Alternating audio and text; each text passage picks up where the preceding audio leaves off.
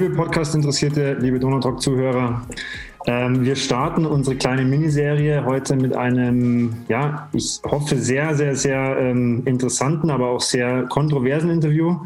Deswegen haben wir ähm, sowohl einen männlichen Gast als auch einen weiblichen Gast. Ich ähm, möchte die beiden ganz kurz vorstellen. Ähm, die Marie, Delabre ist zum einen heute unser, unser Gast. Ihr Trainer sagt über sie, sie ist vielleicht im Moment die beste Eishockeyspielerin in der Frauen Eishockey-Bundesliga. Sie darf gleich mehr dazu sagen. Und zum anderen Jean-François Boucher. Ähm, er war schon Podcast-Gast, Meisterpanther mit dem ERC 2014. Erstmal schön, dass ihr da seid und dass ihr euch heute die Zeit genommen habt. Danke. Ja. Danke. Du hast gerade schon geschmunzelt. Ähm, für unsere Zuhörer, die dich vielleicht noch nicht kennen, äh, stell dich mal kurz vor und erzähl uns vielleicht auch kurz in zwei, drei Sätzen, wie du zum Eishockey gekommen bist. Ähm, und zwar, also es war so, ich, also, also ich bin mit meiner Familie umgezogen von Aalen damals, in Baden-Württemberg, sind wir nach Füssen umgezogen, weil mein Dad da einen neuen Job bekommen hat und ähm, habe dann eigentlich in der, ja, in der, als ich dann eingeschult wurde in der Grundschule, habe ich dann ähm, einen besten Freund gehabt, der hat eben auch Eishockey gespielt und durch den bin ich eigentlich durchs Eishockey gekommen. Ich fand es damals irgendwie beeindruckend oder cool, dass er Eishockey gespielt hat und war dann total fasziniert von dem Sport. Und grundsätzlich in Füssen ist ja auch das Bundesleistungszentrum. Ähm, da ist Eishockey hat einen sehr hohen Stellenwert. Deswegen ähm, glaube ich, dass das auch viel eben davon abgegangen ist, dass wir eben umgezogen sind nach Füssen. Bush, ich darf dich Bush nennen, mittlerweile kennen wir uns sehr gut. Äh, vielleicht auch zu dir nochmal einen Satz äh, oder zwei Sätze. Ich meine, die meisten Zuhörer. Ja, das ist ganz typisch kanadische Geschichte. Ähm, ich habe Eishockey gespielt, weil alle meine Freunde haben auch gespielt, das, was wir machen als Kanadier. Aber auch, was ist interessant ist, genau wie Marie, ähm, ich bin erwachsen in eine der größten Eishockey-Punkte in die Montreal-Region, so das, was wir haben im Vergleich. Und ich denke, man, du kannst mit anderen sehr talentierten Spielern ähm, von ein, ein ganz, äh, wenn du jung bist, dann du kannst viel mehr Fortschritte äh, schnell machen und das war meine Geschichte. Ähm, Marie, jetzt musst du mich natürlich dann korrigieren, wenn ich falsch liege, aber ich habe über das Hockeycamp von Alex Sulzer gesehen, dass in den jüngeren Altersstufen die Mädels ganz normal bei den Jungs erstmal mitspielen. Also dass es da jetzt in, in den ganz untersten Bereichen noch nicht unbedingt, je nach natürlich Altersstruktur, aber noch nicht unbedingt die, die Mädchenmannschaften gibt. Wie war das bei dir? Wie lange hast du mit Jungs gespielt? Genau, also ich habe eigentlich von Anfang an, also von klein auf mit Jungs gespielt, bis ich dann ja 17, 18 war. Da bin ich dann eben nach Amerika aufs College gegangen, aber habe davor immer mit den Jungs noch trainiert und auch mitgespielt.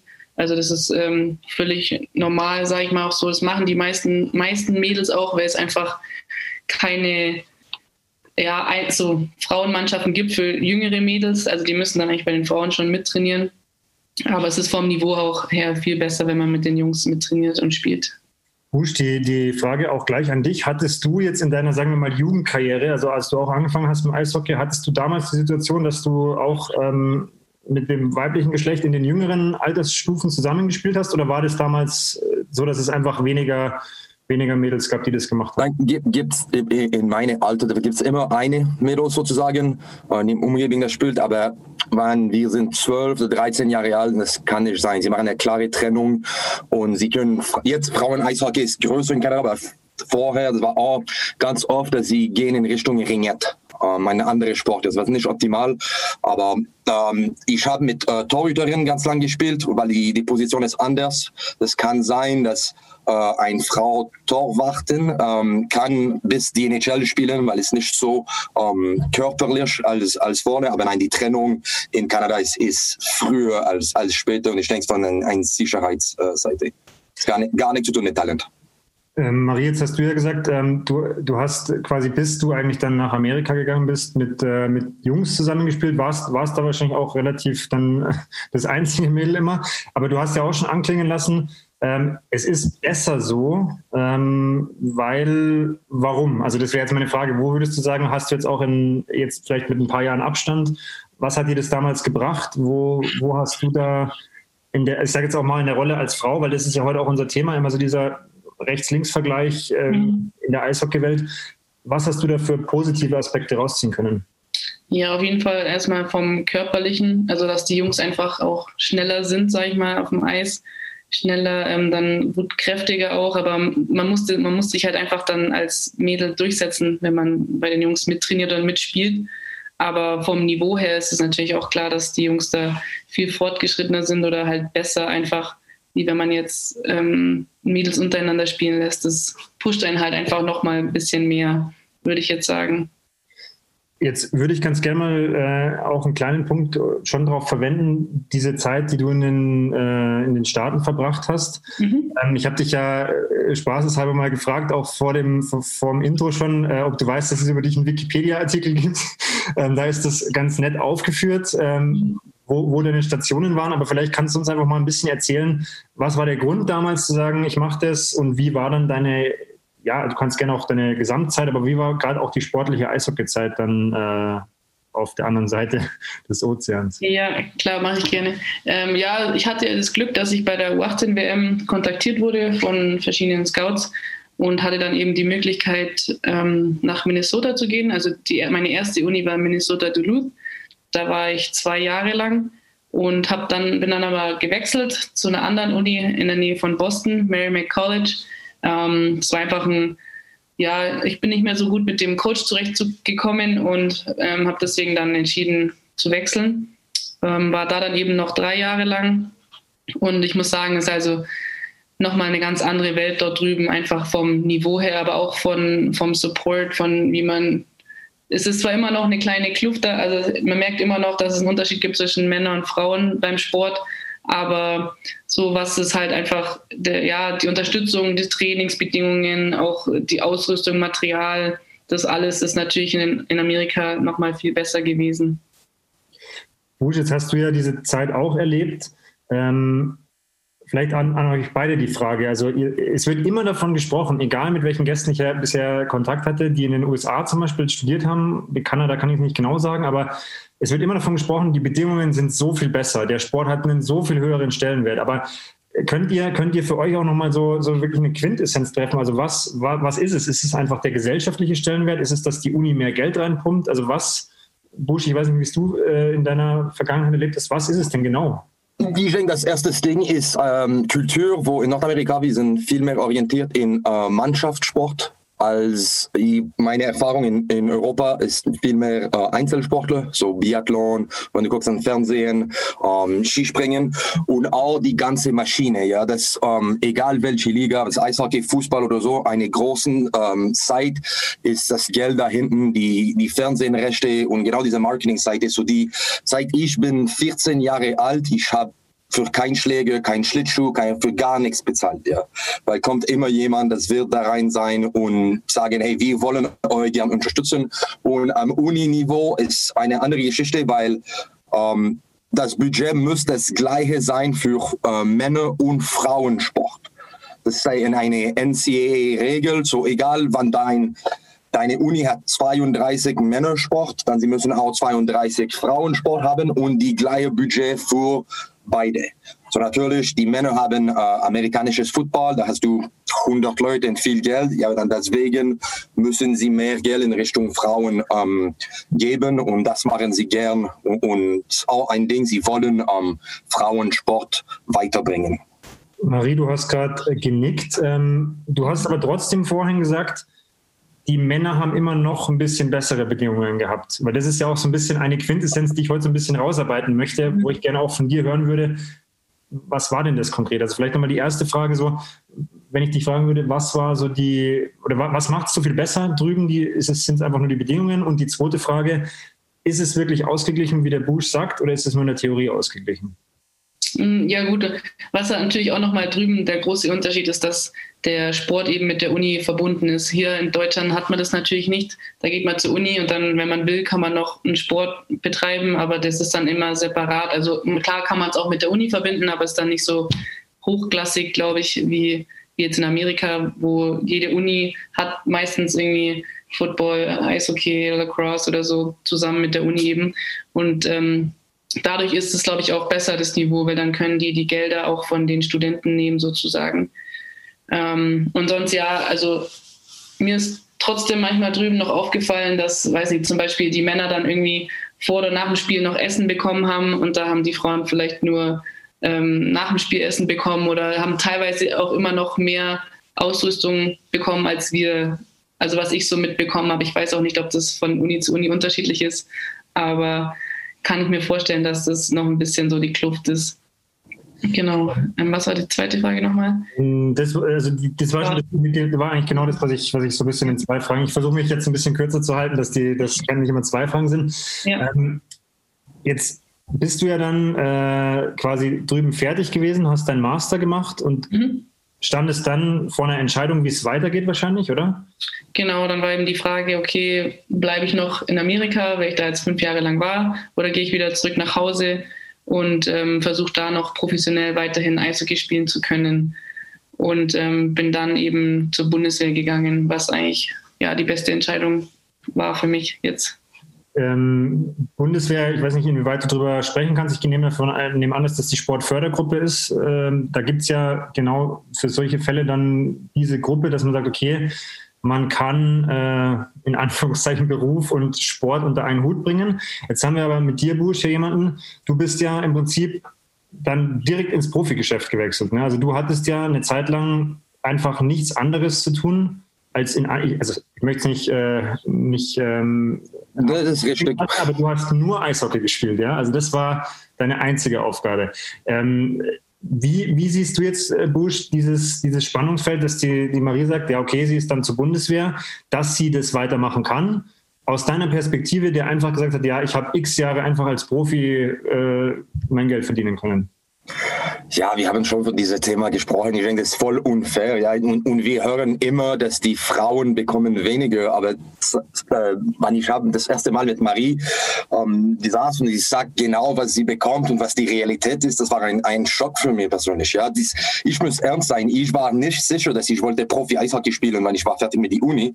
Aber wegen meiner Mutter und ein deutscher Pass war ganz einfach, einen Vertrag zu bekommen. So normal. Ja, das, das war keine Entscheidung. Das ist die Realität wofür Männer, wenn du hast ziemlich roh gespielt ähm, in Nordamerika, du kannst immer etwas in Europa finden ähm, und spielen wie, wie lange du willst und Geld ähm, bekommen. Und für Frauen ist es voll die, die andere Version. Das ist ein bisschen wie, wie du, ein Einzelsportler, wo du musst arbeiten, lernen. Und Eishockey ist, ist fast ein Hobby, aber du musst dein Leben um dein Hobby planen, alles zu zu schaffen. Und ja, die Realität ist nicht so für die Männer. Also ich muss ernst sein, das ist nicht, das ist voll anderes Programm. Ähm, Marie, du hast jetzt auch gerade wieder geschmunzelt. Äh, für mich wäre jetzt tatsächlich die Frage, wie, wie sieht denn jetzt, also du bist ja dann nach Memmingen gewechselt, ähm, warst da jetzt drei Jahre meines Wissens? Genau, drei Saisons, ja. Aber wie sieht deine Realität seit dem Wechsel aus Amerika zurück wieder, wieder aus, dass auch die Zuhörer mal verstehen, dass, weil du sagst, du möchtest professionell Eishockey spielen, aber es ist ja eben nicht so, wie es beim Busch war, der sagt, okay, ich stehe in der Früh auf und meine einzige Aufgabe heute ist die Trainingseinheit von 10 bis 12.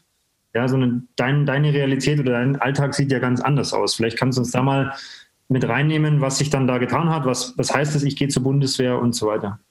Ja, gut. Im Endeffekt ähm, erlaubt die Bundeswehr natürlich schon, dass man sehr viel mehr Zeit dafür hat oder dass man sehr gut trainieren kann. Das stimmt natürlich.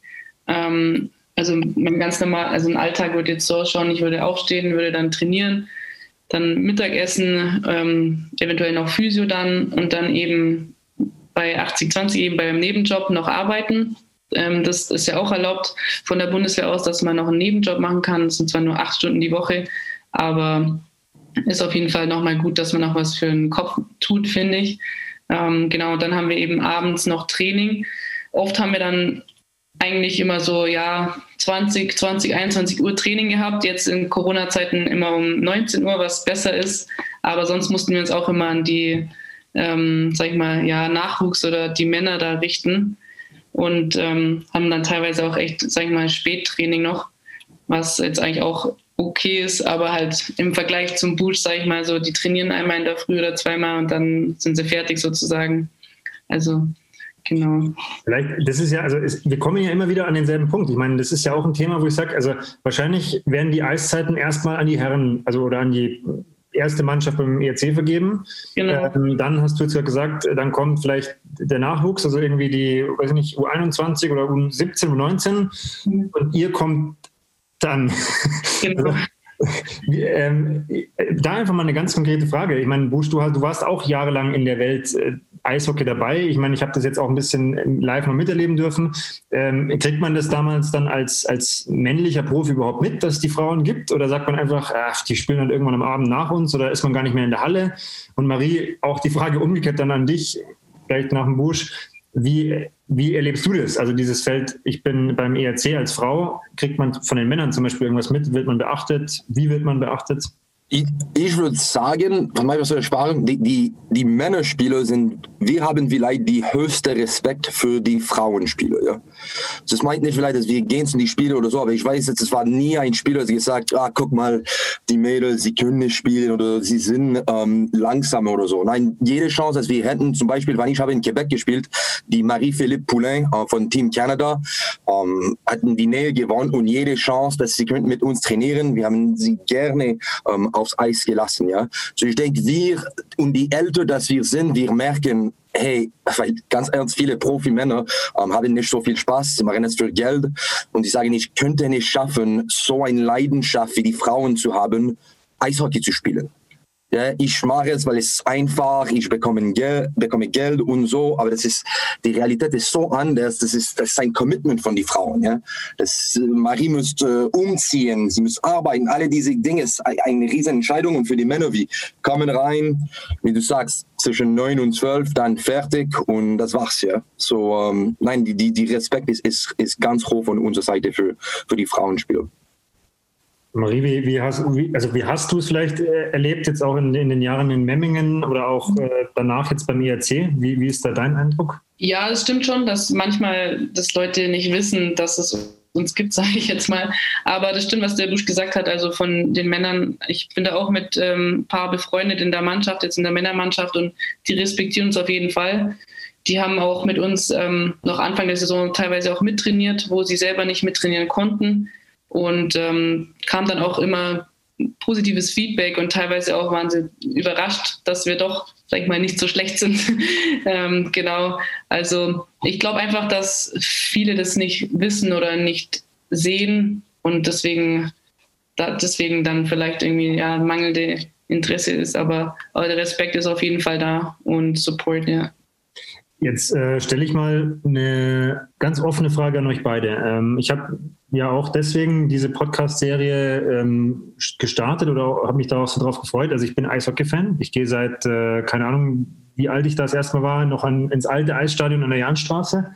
Ich kenne den ERC, ich kann dir äh, Spieler sagen, die noch im, im alten Eisstadion gespielt haben. Ähm, ich war noch nie bei einem Frauenspiel. Ich kannte, bis ich mich jetzt mit sag ich mal, euch auseinandergesetzt habe, vielleicht ein, zwei Namen ähm, und habe das ab und zu mal in der Saturn Arena in der Drittelpause als Durchsage gehört, ja, ähm, also soll nicht blöd klingen, aber am Wochenende spielen die äh, Schüler A und die ähm, U17 auswärts und die Frauen spielen in der Halle 2 um 14 Uhr. So. Also wie, wie kann es sein, dass wenn man als Eishockey-Fan, als Ingolstädter Eishockey-Fan äh, jahrelang sich mit dem Thema beschäftigt, man trotzdem einfach nichts von den Frauen bekommt. Willst du das antworten, Marie? Oder weil ich habe eine. Ja, ganz gerne. Okay. Nee, du kannst zuerst reden, Ken. Ja, was ich würde sagen, ist die typisch, ähm, es geht von meiner Meinung von Nordamerika, dass immer ähm, die Fans von, egal welcher Sport, Eishockey, American Football, gibt es ein, ein ein stadtkörperlicher Kontakt. Ja, das, das Gefähr, wir wollen Kämpfe sehen, wir wollen die Intensität sehen und das ist nicht in die Regeln in Frauen-Eishockey.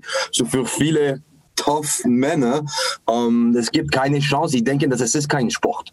Sie denken, sie denken, die gehen rein mit die Meinung, sie sind langsame, kleine, wir erlauben es nur, weil wir wollen fair sein, aber sie geben die Frauen nie eine richtige Chance. Und ich denke, das ist äh, momentan ein, ein riesen ähm, äh, Thema in Kanada mit dieser Frauen-Profiliga, wo jetzt viele Spiele oder Organisationen probieren zum Beispiel in All-Star-Game, wo die Frauen sind dabei. Sie machen um, ähm, Skills Competition, um, ähm, uh, Fastest Skater, ja. So, um, ähm, ich denke, langsam alle merken, dass, die Frauen sollten einen größeren Platz haben, aber das ist nicht als einfach und es ist viel schwerer, wenn wir ernst sein, um etwas zu liefern. Aber ich würde sagen, dass das kommt, aber immer zu langsam.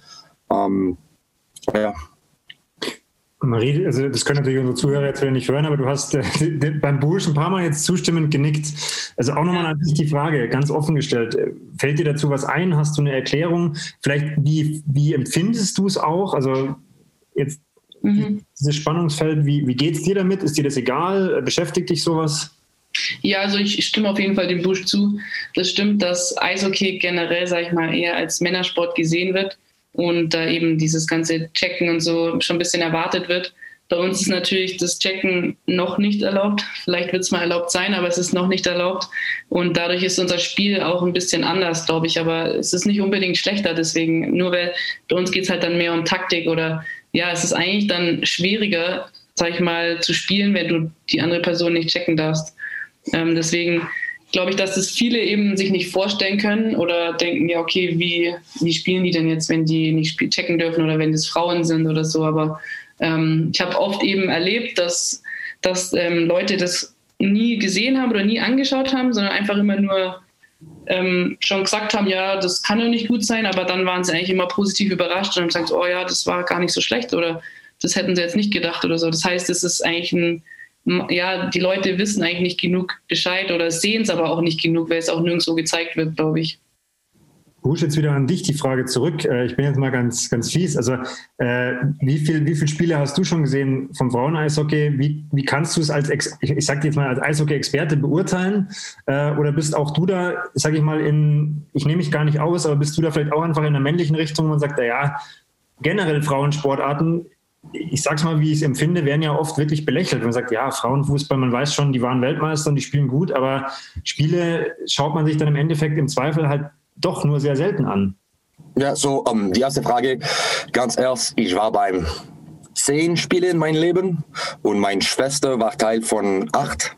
Ja, und ich war da nur sie zu unterstützen, weil sie kommt immer zu alle meine Spiele. Aber ich denke, das ist, das ist nur, es ist nicht nur die Frauendinge. Ich denke, in Eishockey, was passiert ist in den letzten Jahren, ist es, es ist nicht als körperlich als früher. Ja, das, die, das Spiel ist viel schneller. Du hast keine rote Linie. Die Regeln sind geändert.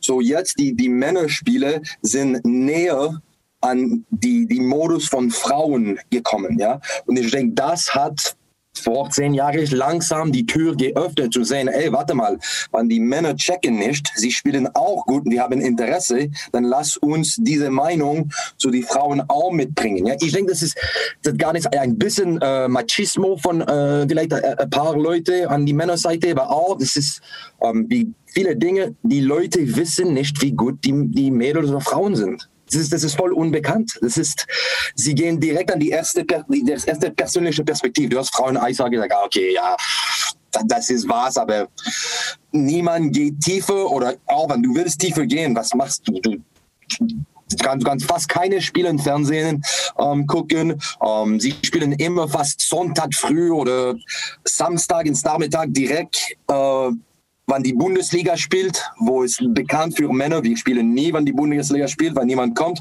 So, ich denke, sie, sie bekommen viel weniger Möglichkeiten als die Männer, um ihre Acht und Fähigkeiten zu zeigen. Ja? Und das kommt langsam, es ist nur nochmal dieses Thema, das ist unfair, das ist, das ist alles, was das ist. Vielleicht, Marie, eine Frage, die ich, die ich vorhin vergessen habe. Mhm. Ähm, du hast ja gesagt, noch darf man nicht checken.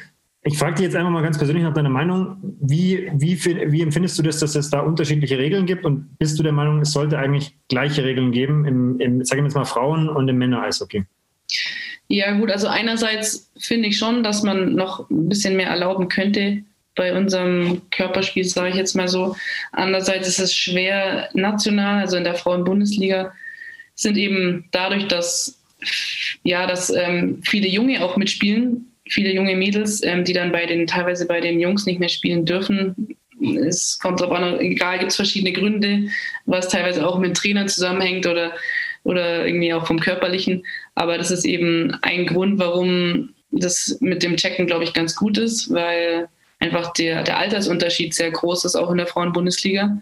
Aber international wäre es, glaube ich, gar nicht so schlecht. Aber also man merkt zum Beispiel, dass wir in Deutschland in der Bundesliga wenig checken, weil wenn wir dann international spielen, dann merkt man, dass andere Nationen ein bisschen mehr den Körper einsetzen. Und ähm, das wäre ein Grund, warum ich sage, okay, das wäre vielleicht gar nicht so schlecht, dass ähm, man einfach ein bisschen mehr mit dem Körper spielen kann, dass man auch international besser mithalten kann. Auf das Thema international möchte ich später auch nochmal eingehen. Ähm, Busch, du hast ja gerade angesprochen, dieses in Anführungszeichen tiefer gehen, mehr darüber wissen, mehr erfahren. Ähm, wie gesagt, ich, ich, ich habe das ganz offen ja vorhin schon gesagt. Also ich habe ein paar Mal im Donaukorea einen Artikel gelesen, weil ich halt den Lokalsport immer durchlese, weil es einfach mein Steckenpferd ist. Da habe ich natürlich immer mitverfolgt, äh, was so war, aber ich habe halt nie ein Spiel gesehen. Aber ich habe jetzt zumindest, ich weiß jetzt nicht, ob es bedingt durch Corona ist, aber jetzt habe ich tatsächlich in, ich müsste jetzt lügen, ich habe mal vier Spiele von euch reingeschaut, weil die tatsächlich umsonst auf sportdeutschland.tv übertragen werden. Vielleicht Marie, aus deiner Sicht nochmal ein, zwei Sätze dazu. Ähm, wie war das in der Anfangszeit in Deutschland? Wie hat sich das entwickelt und wie empfindest du das? Ist das, ist das für dich was, was sagst, okay, das ist, ähm, das ist der richtige Schritt oder müsste man vielleicht noch andere Wege gehen? Nee, ich, ich finde auf jeden Fall, dass es äh, schon mal ein richtiger Schritt in die richtige Richtung ist. Und ähm, ich finde es toll, dass das übertragen wird und auch noch kostenlos. Ich glaube, dann sind eher noch Leute bereit, das anzuschauen. Ähm, ich glaube, ich weiß auch nicht genau, wie das zustande kam mit dem Sport Deutschland. Ich glaube, da, das hat unser Marketing oder unser Trainer ähm, hat das organisiert. Ähm, Finde ich auf jeden Fall super, eine super Sache. Und ich höre auch immer wieder am Wochenende, dass Leute sagen, oh ja, wir haben dein Spiel gesehen. Also das natürlich, da freut man sich natürlich, wenn man das hört. Und gerade mit Corona, man darf ja sonst nirgendwo hin, da haben die Leute noch mehr Zeit, sage ich mal, sich das anzuschauen. Ähm, aber ich denke, dass generell einfach noch ein bisschen, dass man ein bisschen mehr noch darüber berichten muss oder einfach auch die Leute aufklären muss, dass es Frauen-Eishockey eben nicht so schlecht ist, wie manche denken. Da, da, gebe ich dir recht. Da möchte ich auch dann nachher gleich nochmal was dazu sagen. Ihr habt ja jetzt, also das äh, an der Stelle äh, möchte ich mal einschieben, ihr habt jetzt äh, die nächsten zwei Wochen Spieltage gegen Bergkamen und Mannheim meines Wissens, ja. ähm, die man auch wieder sehen kann. Wir verlinken das auf jeden Fall mal, weil wenn vielleicht den Podcast jemand hört, äh, ich weiß jetzt nicht genau, wann wir ihn rausbringen, aber vielleicht schaut sich ja jemand mal äh, ein Spiel von euch an, weil ich denke, das ist genau ein richtiger Punkt, den du gerade gesagt hast. Ähm, es geht einfach generell darum, äh, ein, ein Wissen zu schaffen, ja. Und das ist das, was der Busch vorhin gesagt hat. Das finde ich ganz interessant, weil es ist ja jetzt mit Eishockey ist es ja eine Sportart, die nicht rein auf konditionellen Fähigkeiten aufbaut. Das ist ja eine sehr extrem technische Sportart. Und da ist es halt so, jetzt nehme ich mal mich. Ja, ich war beim Sulzer Hockey Camp das erste Mal in meinem Leben gefühlt so richtig mit Schläger auf dem Eis gestanden. Und ich kann, ich kann euch, wenn ich will, 40 Kilometer rennen in einer guten Pace, aber ich kann mit dem Schläger und auf dem Eis gar nichts. Ja. Und das ist halt was, wo ich sage, dieses Verständnis, das muss jetzt nicht jeder ausprobieren, aber das ist natürlich auch, glaube ich, bei vielen Boosters ist ein bisschen gemacht, so ja, die Männer, die wollen Checks sehen. Stell die mal aufs Eis und lass sie mal eine Stunde mit den Damen vom ERC spielen, dann glaube ich, sieht das Ganze anders aus. Ähm, Marie, du bist ja aktuell auch in der Nationalmannschaft. Genau. Ähm, vielleicht kannst du uns da mal kurz ähm, ja, so deinen Weg in, ins Nationalteam schildern, wie du das auch von Anfang an erlebt hast ähm, und einfach mal so ein, zwei spezielle Highlights herausgreifen. Mhm. Ähm, ja gut, ich habe eigentlich angefangen mit der U15. Also es gibt eine U15 bei den Frauen und dann eigentlich bin ich direkt in die U18 reingekommen. Durfte dann, also U18 spielt man dann eigentlich drei Jahre lang. Ich, ich durfte dann sogar schon mein letztes U18-Jahr auch bei der A-Nationalmannschaft mittrainieren und mitspielen. Ähm, das weiß ich noch ganz genau. Das war 2011 dann die erste WM mit den Frauen. Das war natürlich auch ein großes Highlight für mich, ähm, weil ich da erst 17 war. Genau. Und sonst, ja, jetzt bin ich eigentlich schon in der A-Nationalmannschaft eigentlich fest drin. Und ähm, sind doch jetzt schon ein paar Jahre. Aber macht auf jeden Fall immer Spaß und ähm, ist immer freue mich immer, die Mädels zu sehen und auch das Niveau, muss ich sagen, hat sich über die Jahre echt verbessert. Man, man merkt einfach auch, dass wir von der Mannschaft her auch sehr gewachsen sind und international auch ähm, viel besser, viel besser geworden sind und auch andere Gegner teilweise jetzt auch gegen uns schon Angst haben zu spielen, würde ich sagen. Busch, du hast gerade wieder genickt. Ähm, jetzt im internationalen Kontext, ähm, Siehst du es da oder ist es da auch für dich vielleicht ein bisschen einfacher, auch nochmal dieses äh, Thema Frauen-Eishockey auch auf eine Ebene zu heben, die vielleicht für eine breitere Masse interessant ist? Genau, das ist, was ich wollte sagen. Ich denke, ein Riesenunterschied ist, dass ähm, in Kanada zum Beispiel oder in Amerika die ähm, Jungmädels haben eine riesen Opportunität. Das fängt direkt an, weil sie wissen, okay, ich kann in die Uni studieren mit einem Stipendium und Eishockey ist ein cooler Sport. So dass viele kanadische Mädels, das von Anfang sechs, sieben Jahre alt, können nur mit Mädels spielen und dann die Eltern kommen rein und wollen die Erfahrungserfolg von ihrer Tochter sehen und alles weiterleiten. So natürlich, sie gehen mehr in ähm, Frauenspiele und die ganze Infrastruktur ist größer und das fällt hier. Ja, du hast niemals eine Mädels Community zusammen. Zum Beispiel Marie müsste bis 15 Jahre alt mit die Jungs spielen. So die ganze Familie weiß, okay, meine Tochter spielt zum Beispiel, aber du denkst nie, dass jetzt auch eine Frauenabteilungen Eishockey. Und das, was ist passiert? In die letzten, ich weiß nicht, 10, 15 Jahre in um, Kanada und Amerika, ist genau diese, die, die Wurzeln sind viel stärker. Und die Mädels fangen an zu spielen, zum Wissen, vielleicht ich werde nie ein Conor McDavid oder Leon Dreiseitel und Millionen pro Jahr, aber ich kann für meine Zukunft sorgen weil ich weiß, es gibt 65 Mannschaften in Amerika, sie brauchen jede 20, 30 Spieler. So, wenn ich spiele an einem ziemlich hohen Niveau, dann ich bekomme ähm, vier Jahre Uni kostenlos. Ja, und das ist auch, was viele, wie Maria gesagt, sie, sie war von einem Scout in Internationalturnier entdeckt. Ja? Das eine Ding für mich geht auch mit den mit die Jungs sie denken nicht früh genug, dass sie können die Schulrichtung nehmen, weiter Eishockey zu spielen. Ja? Und das ist für die Jungs ein anderes Thema, aber für die Mädels, das ist die, wenn du weißt, ey, ich liebe Eishockey zu spielen, das, das wird nicht hier klappen, lass mir in, in ein Prep School in Amerika gehen, wenn ich 15 äh, bin und dann langsam gehen, dann du kannst studieren, neue Kultur, aber das, das, das, der Sport ist als Brücke benutzt, um, ist, ich denke, ein bisschen was fällt hier, es kommt langsam, aber das ist, das ist die größte Unterschied in, in Nordamerika. Marie, jetzt hast du zehn Kolleginnen beim ERC, die auch Nationalspielerinnen sind. Stimmt? Genau, ja. Ich glaube, elf seid ihr jetzt aktuell. Ja. Ähm, was, was, oder ich frage ganz offen, wenn du darüber reden kannst, war jetzt das ein Grund, dass du gesagt hast, ich gehe zum Beispiel von Memmingen zum ERC? Äh, hatte das Ausschlag, dass du sagst, okay, du kannst auch da, jetzt sage ich mal, nochmal mit, mit Leuten, mit denen du ja eh schon in der Nationalmannschaft trainierst, zusammenspielen? Ähm, wie, wie, wie, wie war das ein Ausschlag oder war das, war das, hatte das andere Gründe? Hm, doch, ich glaube schon, dass es unter anderem auch ein Grund war, dass wenn man eben manche Spielerinnen schon länger kennt oder mit denen auch länger zusammengespielt hat und weiß, dass die auch ähm, gut sind, dann ähm, macht es natürlich noch mehr Spaß, mit denen auch zusammenzuspielen in einer Mannschaft. Aber war jetzt nicht nur der ausschlaggebende Grund, würde ich sagen. Ähm, der, der Busch hat es ja auch gerade schon angedeutet. Ähm, die Situation ist ja die, dass, ähm, vielleicht kannst du schon mal ein bisschen vorgreifen, auch auf deine, auf deine Kolleginnen, die wir noch im Podcast haben, dass ja, denke ich, die Nationalspielerinnen alle irgendwie in irgendeiner Form vermeintlich über solche Konstrukte wie die Bundeswehr abgesichert sind. Aber jetzt mhm. hast du ja noch Teamkolleginnen, die mhm. es nicht sind, ja, also die jetzt äh, in Anführungszeichen, Entschuldigung, einen ganz normalen Status haben. Ähm, vielleicht kannst du mal so einen ersten Einblick geben, wie das halt auch so in der ja, Realität dann bei euch im Team ausschaut? Weil der Busch hat vorhin gesagt, er hat nie für irgendeinen Schläger, nie für irgendeinen Schlittschuh und nie für irgendwas auch nur einen Euro bezahlt. Mhm. Ja, so. Also das stimmt, die, alle, alle anderen Mädels, die bei uns spielen, die arbeiten Vollzeit und äh, ich muss da echt sagen, da Hut ab, was die machen oder was für, ja, einfach, weil im Endeffekt ist es denen eher Hobby oder die haben die Wahl, das zu machen aber die kommen echt jeden Tag ins Training, teilweise auch noch von weiter weg fahren, sie, weiß nicht, Stunde, eineinhalb Stunden sogar fast, aber sind immer da und top motiviert und das, nachdem sie eigentlich den ganzen Tag gearbeitet haben. Also da muss ich echt sagen, ohne die könnten wir es natürlich auch nicht machen, weil dann hätten wir nicht genügend Spieler. Und ähm, ja, was mit Material angeht, also in Ingolstadt ist es eigentlich echt gut, muss ich sagen. Wir kriegen dann nämlich Handschuh, Helm, ähm, Hose und dann auch noch also halt so Jogginganzüge und so sowas.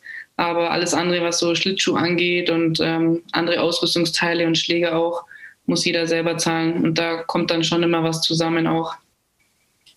Ähm, siehst du, äh, also vielleicht auch dann Busch, du die gerne die Frage beantworten, siehst du irgendeine Richtung oder irgendeine Möglichkeit oder auch irgendeine Vision für dich, dass sich das irgendwann mal ändern wird, dass das vielleicht wirklich mal auch in Deutschland professionelle Eishockeyspielerinnen gibt, die die einfach Profi sind, so wie man es als Profi auch definiert?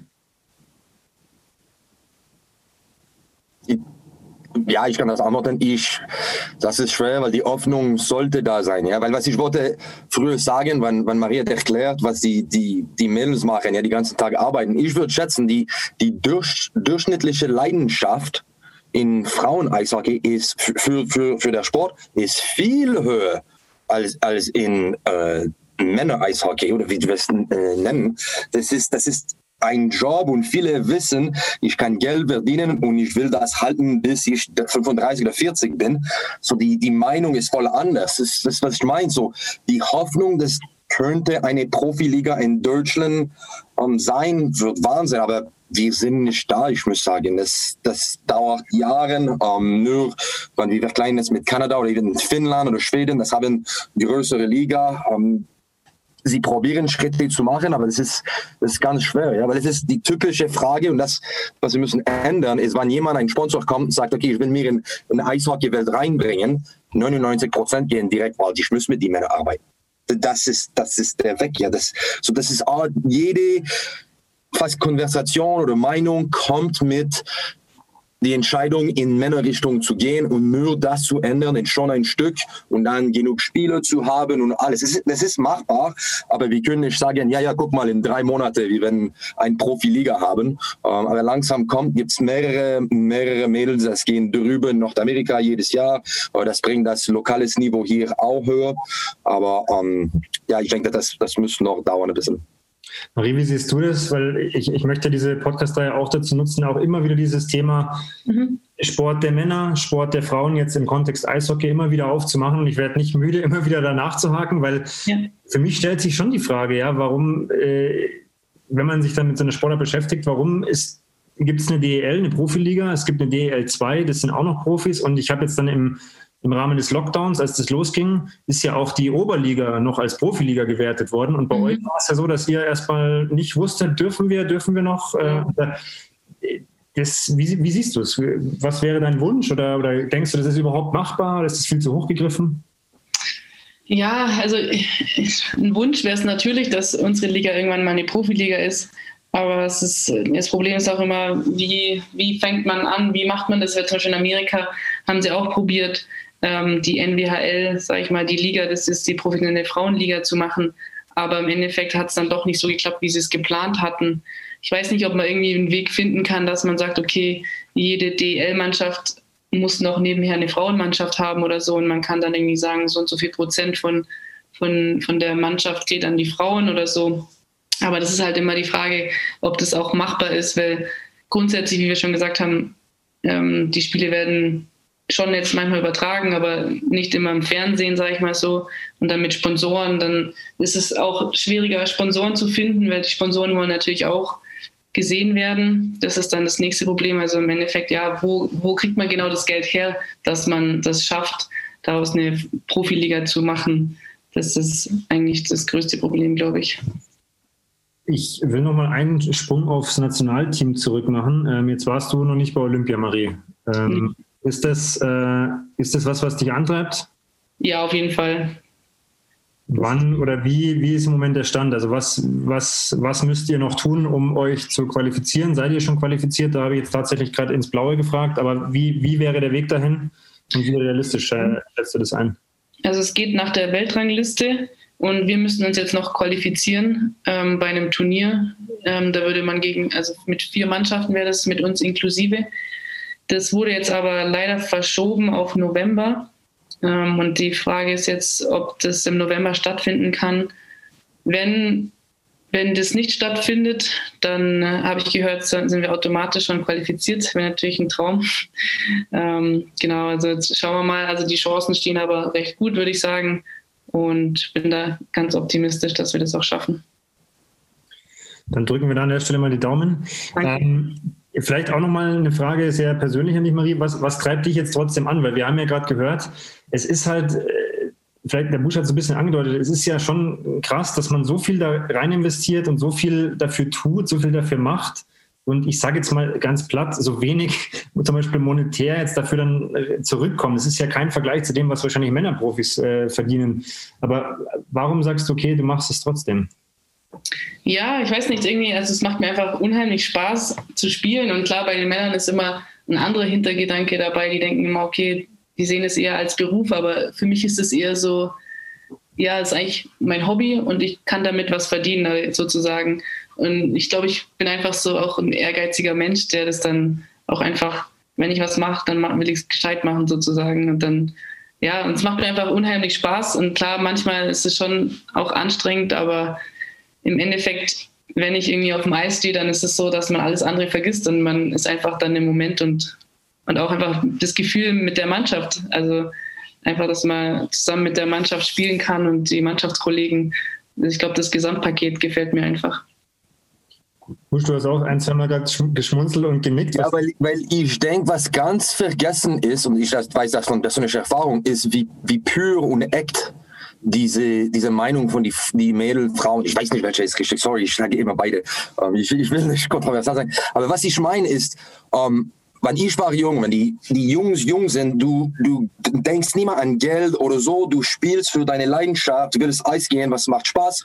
Und dann, wenn du kommst näher am Profibereich, dann kommt die Politik, ähm, das Geld und du spielst nicht Eishockey sozusagen, du arbeitest Eishockey, ja. Und ganz oft, wenn du würdest, äh, Maries Realität jetzt zu meinen paar Profispieler, sie werden sagen, Alter, warum spielst du? Und kein Geld und alles.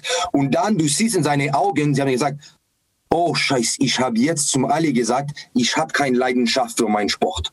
Ich habe ich hab jetzt ganz laut gesagt, dass ich habe vergessen, warum ich habe angefangen als Kind und jetzt ist voll anders. Und das ist eine Realität. Du, du siehst die Gesichter, das tauschen. Und viele Spieler sagen, oh mein Gott, ich hätte so viel Liebe für Eishockey, wenn ich war 14, 15 oder so und jetzt, das habe ich verloren. Ja? Und das, deswegen ist das Respekt so hoch von die Männerseite, weil ich würde jetzt keine wird spielen, wenn du sagst, okay, du bekommst nächstes Jahr kein Gehalt, du musst für dein Auto zahlen, keine Wohnung, spielst du? Sie sagen, nein, nein, das ist, das ist nur 99 Prozent mit der Schätze. Und die ein oder andere Prozent lügt. Das ist Marie, du hast jetzt, ich, ich, ich muss zugeben, mich auch, du hast jetzt auch mehrfach gelacht. Ähm, vielleicht, also ich, ich, weiß es nicht, um es nochmal noch zu, zu bündeln am Ende, vielleicht ist halt das auch ein bisschen äh, das Geheimnis an der ganzen Sache. Ne? Weil das ist tatsächlich was, was, was ich jetzt selber auch schon erlebt habe, was ich auch in, in Gesprächen mit Busch immer wieder rausgehört habe. Das ist halt einfach auch den Umständen geschuldet, bei euch halt einfach wirklich ein bisschen mehr, ich sage das mal ganz flapsig, um die Gaudi geht. Ja? Also ja. natürlich wollt ihr erfolgreich sein, das würde ich dir nicht absprechen als Sportlerin, aber es ist halt mhm. vielleicht in sich ein bisschen mehr Spaß dabei, als wenn es dann wirklich ein Business wird. Ich weiß nicht, wie, Auf jeden Fall. Ja. ja. Ich habe noch eine offene Frage für euch beide und dann äh, würde ich die letzten vier Fragen nur an die Marie stellen, weil Busch, du hast sie schon mal beantwortet. Äh, ich weiß nicht, ob du noch weißt, welche Fragen das waren. Äh, Marie, weiß ich nicht, ob sie vorbereitet ist. Oh. Ähm, vielleicht an euch beide nochmal die Frage. Also wenn ihr, wenn ihr so einen Impuls geben könntet, äh, der Podcast ist ja auch nur ein erster Anfang dazu, aber wenn ihr so einen Impuls jetzt auch vielleicht entweder in die Region oder auch so ein bisschen sagt, hey, ähm, gerade dieses Thema Männersport, Frauensport, wie kann man, wie kann man das zusammenbringen? Ich, ich sage noch nicht mal unbedingt, wie kann man das gleich machen, weil du kommst immer wieder in die Diskussion, es, es, es geht nicht ums Vergleichen, sondern was wäre euer Impuls, euer Wunsch, euer Anstoß, einfach im Themenfeld Männer, Frauensport und vielleicht sogar auf Eishockey bezogen? Busch. Ich würde anfangen besser, weil das ist, das ist das Problem seit Jahren. Ist, dass wir denken, wir probieren immer die Frauen im Vergleich mit Männern zu vergleichen, ja. Und das muss nicht sein. So ganz schnell ein Impuls ist, ähm, jetzt fängt an neue Ligen in, in Nordamerika zum Beispiel, nicht 5 gegen 5, 3 gegen 3 auf ganz kleines Eis, das ist voll Fähigkeit. Du musst fast nicht laufen, gibt es keine Zonen, es ist nur schnell, es ist ein bisschen wie Straßeneishockey. Vielleicht das wäre eine Option für die Frauen. Gibt es schon kein Checking, so das wird kein Problem. Aber was wir haben die letzten Jahre gesehen, ist die jede ist beeindruckt von die, die Fähigkeitenlevel von den Mädels. Ja, das ist was in die letzten zwei, drei Jahre sagt, oh mein Gott, das Stickhandling ist genau alles gut. Das ist so, vielleicht wir müssen, egal was, was der Sport ist, immer das, die gleiche Regeln, die gleiche Struktur und sagen, hey, für Frauen Eishockey gut zu sein, sie müssen genau wie die Männer spielen oder an die, die, die gleiche Regeln halten. Das ist, das ist ein Fehler. Ich sage, probier mal erstmal an, weil die Liebe ist größer mit, mit den Frauen. Ja? Das ist, wenn du sagst, hey, also Leidenschaft auf eine kleinere Flache zu spielen und vielleicht drei gegen drei, Natürlich, ich sage ja, das ist so, wir müssen ein bisschen mehr weg von die typische ähm, Konstrukt gehen und neue Dinge probieren und ins Männerwelt geht nicht, weil das ist mehr fest, aber ich denke, jemand wie Marie oder die andere äh, äh, Frauen-Eishockeyspieler würden voll äh, geöffnet, etwas neu und entspannt zu machen, ja? Marie, die gleiche Frage auch an dich. Mhm. ja, ich stimme da dem Busch auf jeden Fall zu und ich glaube, es ist auch wichtig, dass man irgendwie wegkommt von diesem, dass Leute eigentlich ein Bild vor Augen haben, obwohl das halt gar nicht so stimmt, dass man erstmal offen ist und dass man sich das erstmal anschaut oder halt einfach ja eine Chance gibt sozusagen, glaube ich, das ist auch wichtig. Das wäre eigentlich schon fast das perfekte Schlusswort. Deswegen kommt nochmal der, der Aufruf. Äh, Im Moment können wir eh nichts machen. Wir sitzen eh alle daheim. Schaut euch die nächsten zwei Heimspiele, äh, nee, jetzt spielt ihr erst auswärts, glaube ich, und dann wieder daheim. Ne? Ja. Aber die nächsten vier Spiele, schaut euch die an äh, und bekommt mal, wie du gerade gesagt hast, überhaupt mal ein Gefühl dafür äh, und nicht gleich vorverurteilen und sagen, ja, das ist sowieso nichts. Ähm, Busch, äh, die, vor, die fünftletzte Frage an dich. Äh, möchtest du noch irgendwas ergänzen, bevor ich die letzten vier Fragen an die Marie stelle? Nein, ich würde, genau wie du hast jetzt gesagt hast, bitte gib, gib nicht nur den Eishockey, gib die, die Frauen, die Mädels, die nur zusammen kon konzentrieren die nicht nur auf die Spitzensportler, ja, zum sagen, ah, ich muss noch NHL, ich muss nur, weil manchmal die die untere Ligen haben mehr Wettbewerb und andere coole Spiele zu angucken, ja, und ja, ich meine, es, es, ist Zeit, dass wir sehen, die, die, die Frauen als gut als die Männer. Das meint nicht, dass sie sie sind als schnell, als groß oder so, aber sie sind besser in andere Bereiche. Und ich denke, wir müssen nur ein Ende machen. Das ist, äh, lass, lass die Leute genießen Sport für was es ist und nicht immer Regeln oder Verkleidung, ich weiß nicht. Danke, Busch. Ähm dann, Marie, ich weiß nicht, ob du vorbereitet bist. Wenn nicht, darfst du die Fragen ganz spontan beantworten. Du darfst ergänzen, du kannst was dazu sagen, du kannst auch nur mit einem Wort antworten. Mhm. Die erste Frage wäre, hast du im Sport und oder im Leben ein Vorbild? Puh. Ja, gut, also grundsätzlich muss ich jetzt irgendwie an meine Mutter denken, auch wenn die jetzt nicht, sag ich mal, nicht der, selber nicht Eishockey gespielt hat, aber allgemein einfach wie meine Mutter, weiß nicht, die gibt niemals auf und das hat sie mir auch immer mitgegeben, dass man niemals aufgeben soll. Und das ist gerade auch im Sport, glaube ich, wichtig, dass man bis zur letzten Minute einfach kämpft und auch daran glaubt, dass man gewinnen kann oder das schaffen kann, glaube ich. Äh, was war dein wichtigstes Learning in deiner Sportkarriere? Also äh, einfach so was, was dich bis heute prägt. Ähm, ja, das ist, war nämlich, als ich äh, kurz vor Olympia dann doch nicht mit durfte. Das war schon sehr hart, hat mich auch hart getroffen. Aber ich habe daraus auch gelernt und ähm, einfach, dass es immer wieder weitergeht und dass immer wieder was Neues kommt und man einfach immer vorausschauen muss. Und auch wenn es mal nicht klappt, dass es dann irgendwie nochmal einen Grund hat und äh, das gerade dann nochmal eine Motivation ist, das dann erst recht zu schaffen, glaube ich. Mittlerweile ähm, haben wir ganz viele Sportarten schon im Podcast abgedeckt. Wir sind ursprünglich ein, ein Lauftreff oder aus einem Lauftreff entstanden. Ähm, drei Tipps für unsere Zuhörer kann auf den Sport bezogen sein, aufs Leben, einfach was dir spontan einfällt. Drei Tipps. Ähm, dass man auf jeden Fall nie den Spaß, Spaß verliert, also gerade auch am Sport, weil das ist, glaube ich, am wichtigsten, dass man weiß, warum man es macht oder wieso, wieso, wieso, ja, wieso man es macht würde ich auch sagen. Ähm, dann ja, einfach auch der Glaube, Glaube an sich selber, der ist unheimlich wichtig, würde ich, würde ich sagen, oder mitgeben den Leuten, dass man einfach an sich selber auch glaubt. Und ähm, was jetzt eher auf Mannschaftssport zutrifft, ist einfach, ja, dieses Gefühl, Teil eines Teams zu sein, finde ich manchmal einfach unglaublich. Es ist wie so eine Familie einfach und ähm, macht mir unheimlich Spaß. Finde ich drei richtig coole Tipps, also wirklich richtig gut. Wer übersetzt würde es für mich bedeuten, seid lieb zueinander, habt Spaß bei dem, was ihr tut und seid euch am besten noch darüber im Klaren, warum ihr es macht. Genau. Äh, gerade im Sportkontext, äh, auch aus eigener Erfahrung, geht oft verloren. Also sehr, sehr gute Tipps. Danke. Ähm, dann bedanke ich mich bei euch. Wie gesagt, das war ja die, die Auftaktfolge für unsere ähm, Mini-Eishockey-Serie. Ich denke, wir werden da noch ähnliche Gespräche führen, aber mich interessiert einfach, dieser Themenkomplex. Danke, dass ihr euch die Zeit genommen habt. Damit bin ich auch raus. Die letzte Frage ist dann für dich, Marie. Du darfst vervollständigen. Eishockey ist Freiheit, würde ich sagen.